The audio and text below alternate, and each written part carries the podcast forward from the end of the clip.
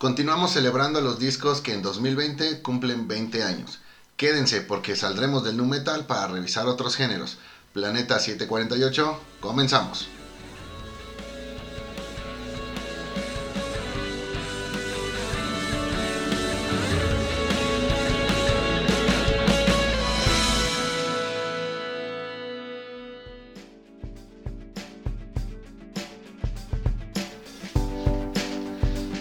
¿Qué onda banda? Ya saben, como siempre, este, yo soy Edgar. Yo soy Eh, Moyo. Y como siempre está aquí eh, nuestro buen amigo Beto. ¿Cómo estás, Beto? Bien, bien, ¿ustedes amigos qué dicen? Bien, bien, nosotros estamos aquí otra vez hablando de música, como siempre. Eh, hoy nos toca revisar tres álbums que también cumplen 20 años en este 2020. Pues parte 2. Tres discos que cumplen 20 años, parte 2. Parte 2. Sí, no, o sea, hay más, pero pues esos también son uno de los que nos han marcado.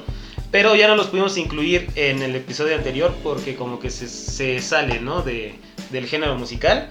Y hoy nos toca hablar de tres. El primero vendría siendo de The Offspring, Conspiracy of One. Conspiracy of One. El segundo de Eminem, ta- también en ese entonces ya empezaba a meterse el rap dentro de, de- de la música. Marshall Mathers LP. Y el tercero, uno de mis favoritos personales, los Deftones, los poderosísimos Deftones, siempre hay que escuchar los Deftones. White Pony, White Pony. White Pony. White Eh, Pues con cuál nos empezamos, Moy, tú dinos. Mira, pues ya que los Deftones son tus favoritos, yo creo que ellos van al final.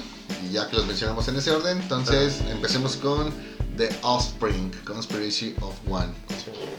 Beto, ¿qué nos puedes decir de este, tú como el músico de- de- del grupo? ¿Qué es lo que nos puedes comentar de este? Bueno, pues The Offspring creo que es una de las bandas que a mi parecer tiene pues la mayor energía de esa época.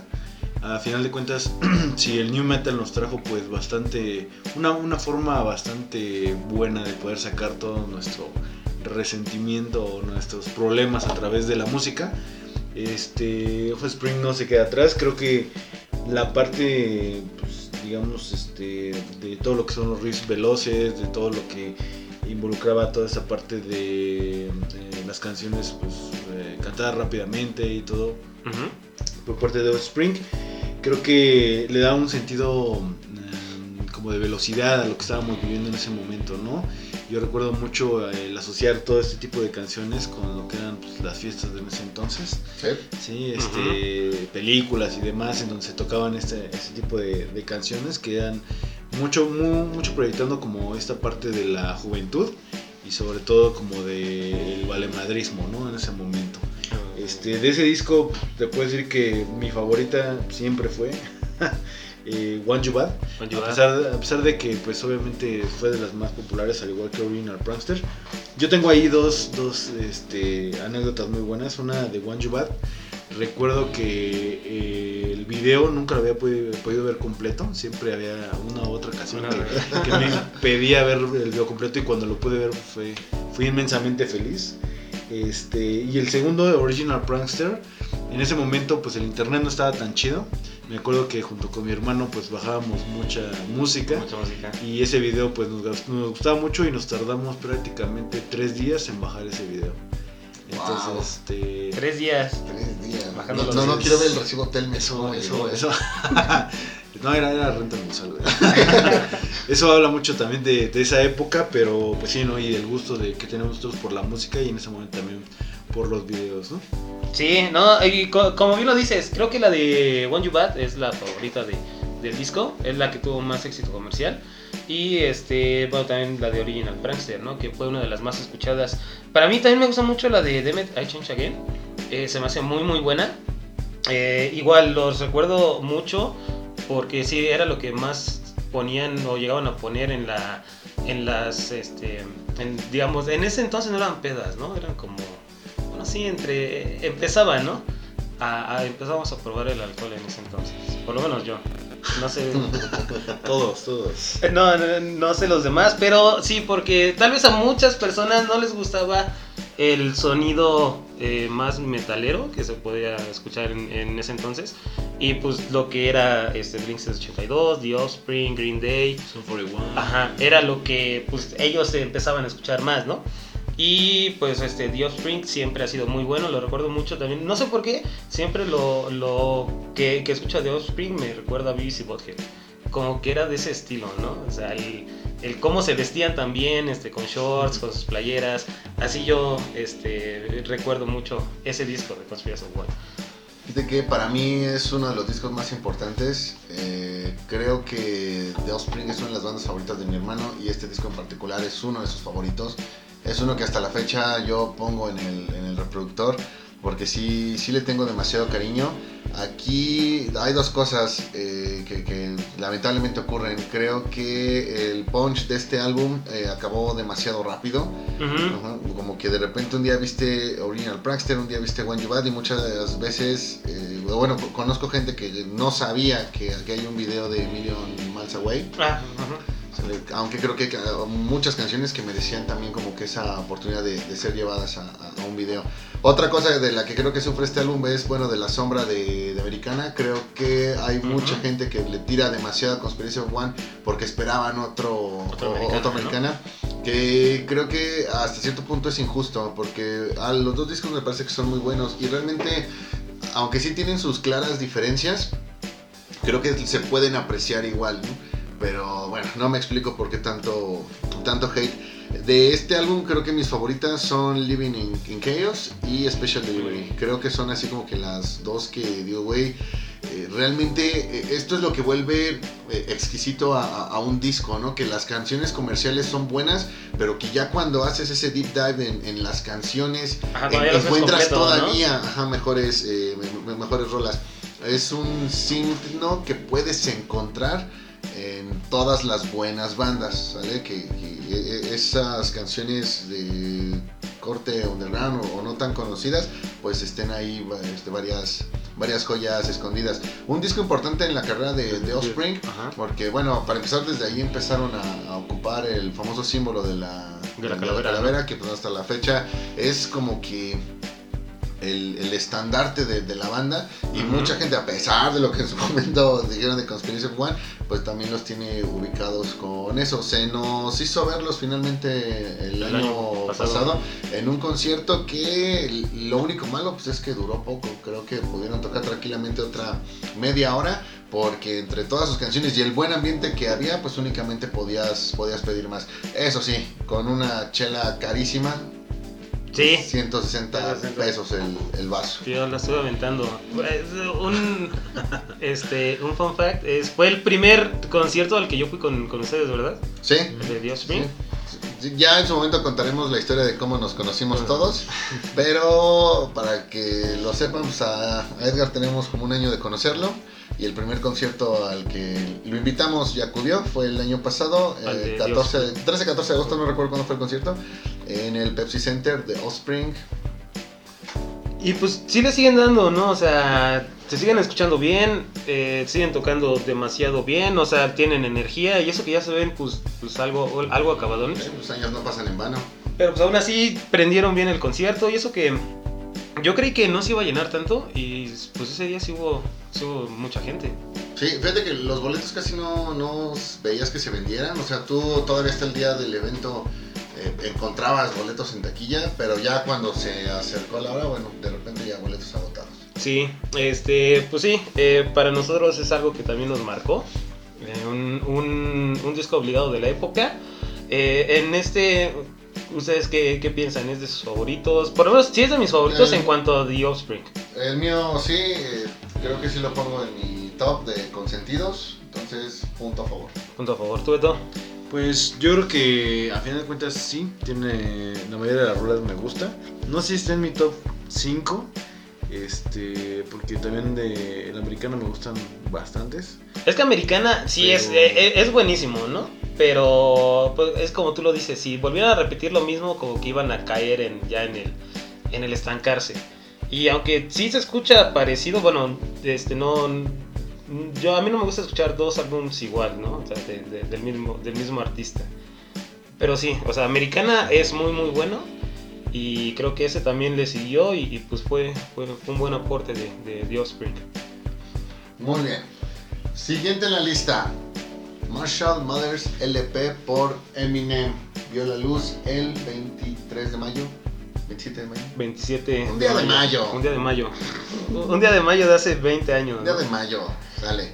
Es de los primeros discos que nosotros, bueno, que yo empecé a escuchar de, de rap, hip hop en ese entonces. Eh, pues muy, muy bueno. Ustedes no sé qué les parece. ¿Qué les parece a ustedes? Pues yo creo que eh, a final de cuentas fue lo que dio a conocer a Eminem para mi, mi gusto.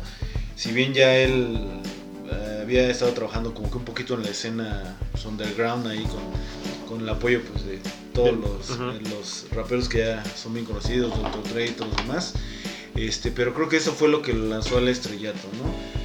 Nuevamente, pues, este, con uso de, de gran parte de, de lo que son los videos.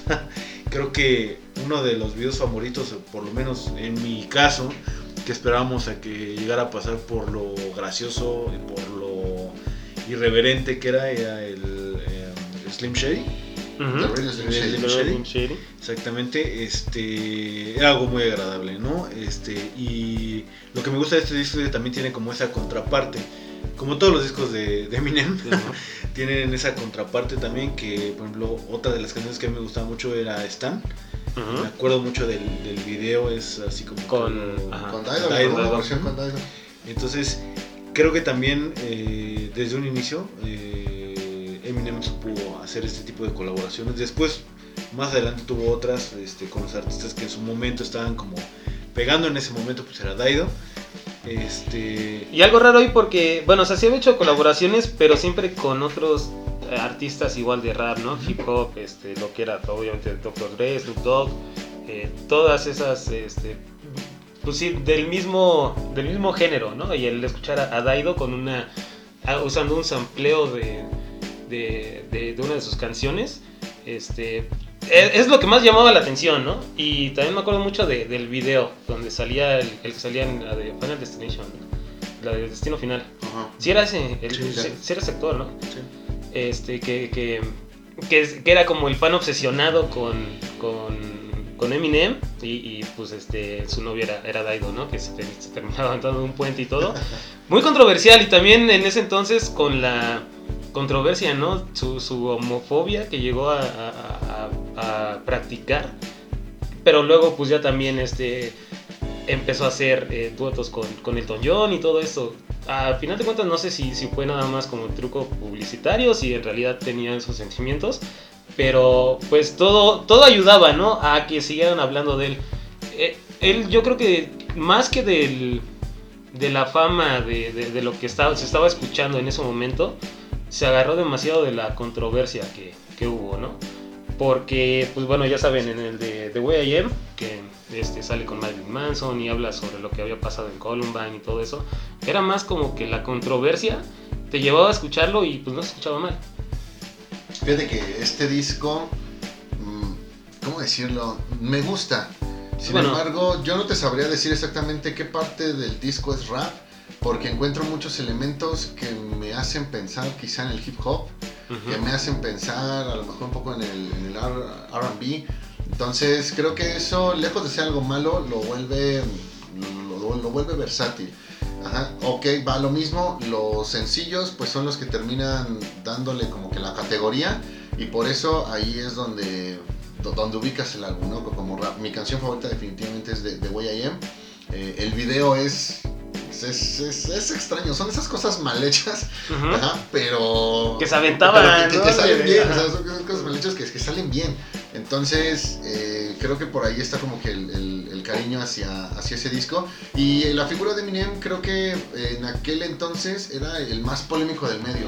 Porque lo mismo Ujú. veías un video de Eminem y después en el corto de las noticias MTV escuchabas que Eminem se había peleado con alguien, que Ajá. Eminem a lo mejor iba a pisar la cárcel. O sea, realmente él terminó siendo el, el chico malo, el, el incomprendido, el rebelde, el, todas las cosas malas que te puedan imaginar de aquellos años.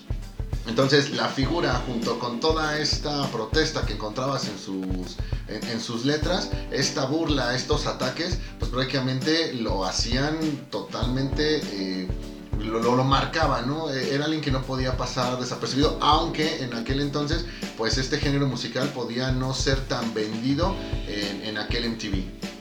Pues sí, eh, de mí, la canción que más me gusta es una que se llama Kim. Y curiosamente ese no suena ni como rap ni como hip hop. Este, pero es de, de- la que a mí más me gusta. No, no tuvo video, no tuvo este, mucho, mucha publicidad, pero ya escuchando todo el disco, eh, ese es este, de, de- de mis favoritas. Creo que ese disco es, este disco es uno de los que es más considerados como sus, sus grandes obras de, de, de Eminem. Y pues fue su segundo disco, ¿no? El primero de Slim Shady, me parece, fue el primero. Eh, fue como que, como bien lo dices, más underground. Este ya fue totalmente lanzado a, un público global. Y pues ya de ahí empezamos como que a ver esa, e- esa invasión, ¿no? De lo que era el rap y el hip hop, que empezó a quitar a todo lo que era el new metal. Aunque, bueno, no comparto, porque si algo he de decir de este disco es que me parece que, de todos los que hemos hablado, es a mi parecer el que peor envejeció. O sea, eh, por ejemplo, hoy escuchas ediciones de aniversario de todos Ujú. eh, los que estamos hablando, Conspiracy, de los que hablamos la, la vez anterior, pero este proyecto como que está pasando ahí desapercibido. O sea, como que ya no ven las productoras cómo exprimirlo un poco más, cómo aprovecharse del momento. Ah, Y me parece que va más porque como tal el, el género de alguna manera se ha ido, por no decir desapareciendo, al menos sí lo han desplazado pues las tendencias actuales y sumado a que en su momento pues también era uno de pocos que tenía que pelear contra el resto. Entonces creo que eso de alguna manera no le ha ayudado. Entonces... eh, Pero algo curioso, aunque dices que fue el que peor envejeció, creo que como artista es uno de los que se han mantenido más activos de ah, no, es, casi eso estos, ¿no? es, es- es Este, o sea, va- sacando canciones también, pues, que son éxitos con, con Rihanna, con, con Pero artistas eso- de este momento. Eso habla más de la evolución de Eminem Ajá. que en sí, pues, del legado que realmente pudo traer el, el disco. ¿Tú qué piensas, Beto?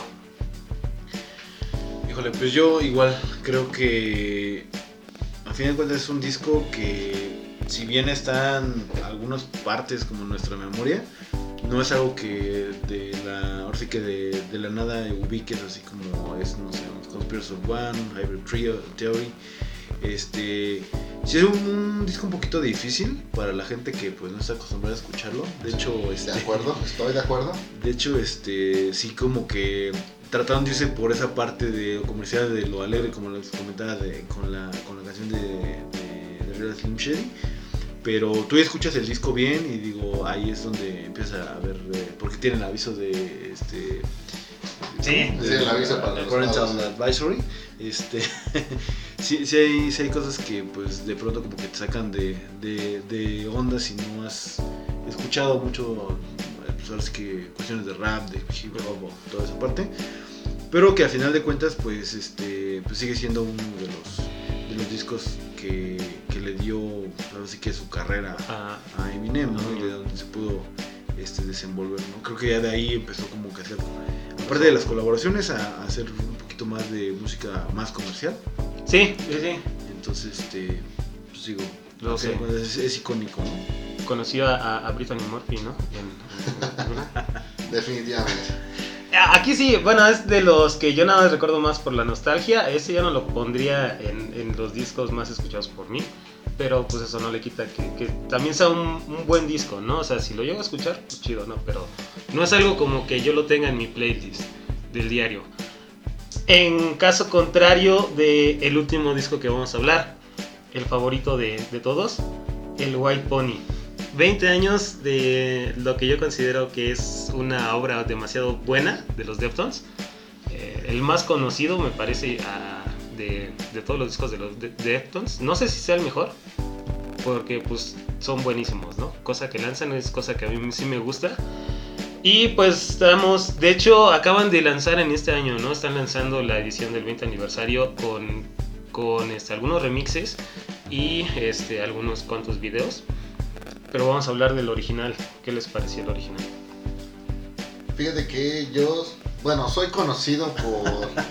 Soy conocido entre mis amigos por aquel que nunca le dio el voto de confianza a, a los Deftones. Y justamente para preparar este programa tuve que chutarme el, el disco completo. Una de las quejas que yo tenía para los Deftones era que muchas veces sentía que era música como para drogarse. O sea, que era una voz demasiado pasiva y que faltaba como que esa agresividad en, en Chino Romero para poder hacer de... Chino de- Moreno. de- Chino Moreno, perdón. Para poder hacer eh, ese... ¿Cómo decirlo? Ese punch finalmente eh, en, en- en las canciones. Cuando escuché este disco al 100 me di cuenta de que todo este tiempo estuve equivocado y que realmente es, es una banda demasiado versátil. ¿Cuál es el problema que hay? Bueno, eh, los Deftones creo que no es una banda que puedas catalogar como nu metal, pero el defecto, entre comillas, ojo, ojo, el defecto entre comillas de este disco es que justamente la primera canción pues suena a, a nu metal.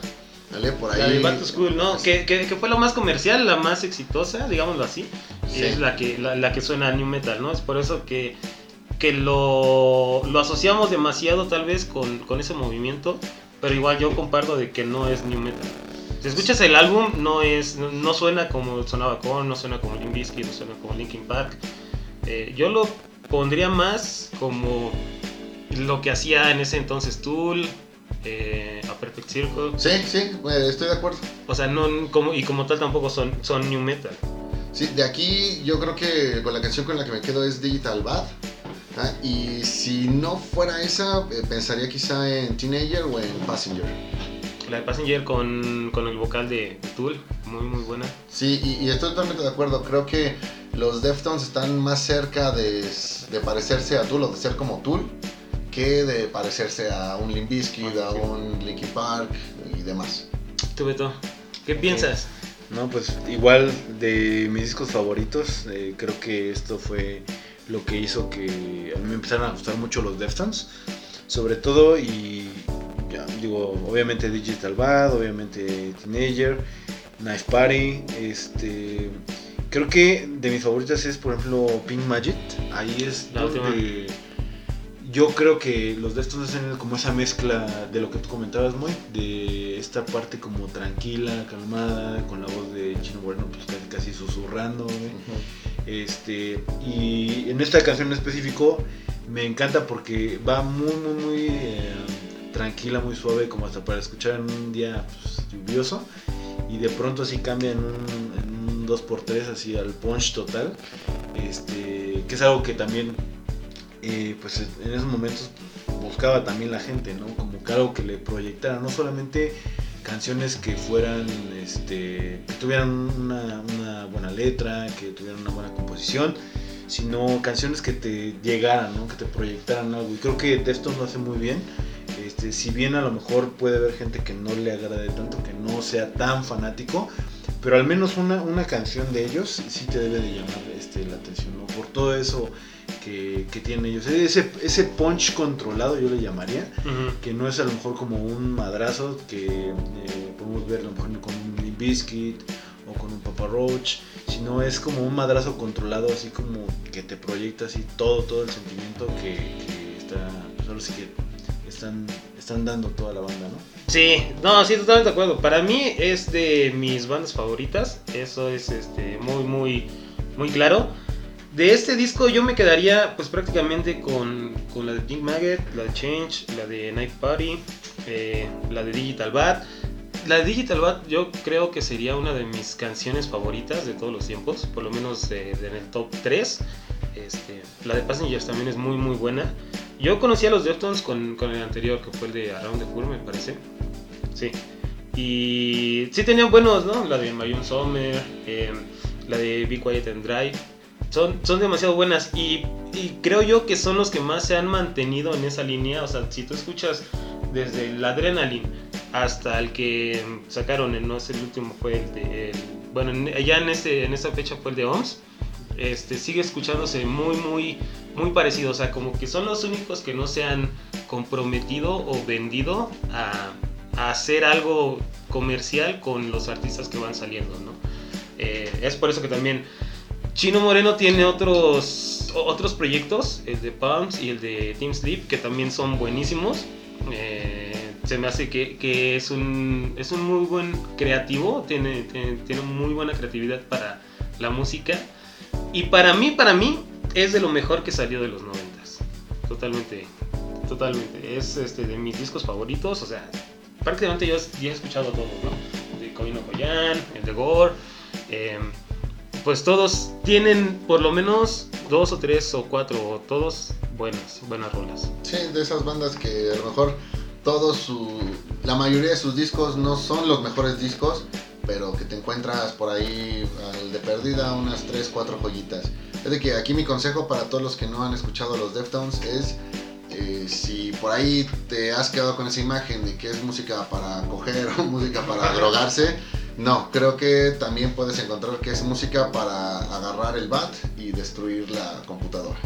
No, sí, te digo, de, de- inclusive los covers, los covers que los covers que ha sacado son, son buenísimos, o sea, inclusive me, me gustan más que, la- que las canciones originales. Eh, pues yo sí, eh, ellos sí los pondría en mi top 3, si no sería el, el primer lugar de mis grupos favoritos. Bueno, creo que aprendimos que a Edgar le gustan los Deftones. Sí. poquito, poquito nada más. Lo normal. Lo normal. Y pues este, de esos son los tres discos que, que estuvimos hablando en esta ocasión. Como tal, no los pudimos incluir en, en, en la sesión pasada porque no, como que no entran, ¿no? En, en- en este. No, para nada. Sí, hay que, hay que dedicarles una, un, un capítulo especial. Lo- solamente comparten que MTV los ponía en 2000, 2001. 2000-2001. Sí, este, muy buenos discos que salieron en hace 20 años. Lástima que ahorita ya no están saliendo demasiados discos este, a ese nivel. Y pues hay que ver qué nos depara la música en, estos, en estas fechas. Muy bien. Pues muchísimas gracias otra vez, Moy, por estar aquí con, conmigo en mi podcast Planeta 48. Fíjate. eh, Genio y director creativo, Edgar. Tenemos que. Ahora sí que fuera del aire vamos a tener que revisar esta situación. ¿no? Porque te recuerdo que los derechos del programa los tengo yo. entonces eh, no te subas al ladrillo y no pierdas el piso, amigo. ¿Por qué no? Porque todavía no llegamos a las mil reproducciones. Porque todavía no. No, todavía no cobramos. Sí, sí, eh, todavía no estamos como para renunciar a nuestros trabajos. No, todavía no, tal vez después, ¿no? Pero, este, Beto, igual, muchísimas gracias por, Gracias, por estar aquí con nosotros. Por invitarme y por ser parte de esa comunidad melómana. Sí, sí, sí, sí. Este, hablando de eso, los tres somos administradores de un grupo de, de Melomaniacs, donde subimos también parte de nuestros, de, de nuestros gustos musicales. Este, sí, igual si le quieren dar una revisada. Vamos a subir la liga en nuestro Facebook, entonces al pendiente. Sí, este, bueno, pues sin más, muchísimas gracias por escucharnos otra vez. Y nos estaremos escuchando con otros programas igual de música. Muy bien. Vale, pues muchísimas gracias. Nos vemos. Bye.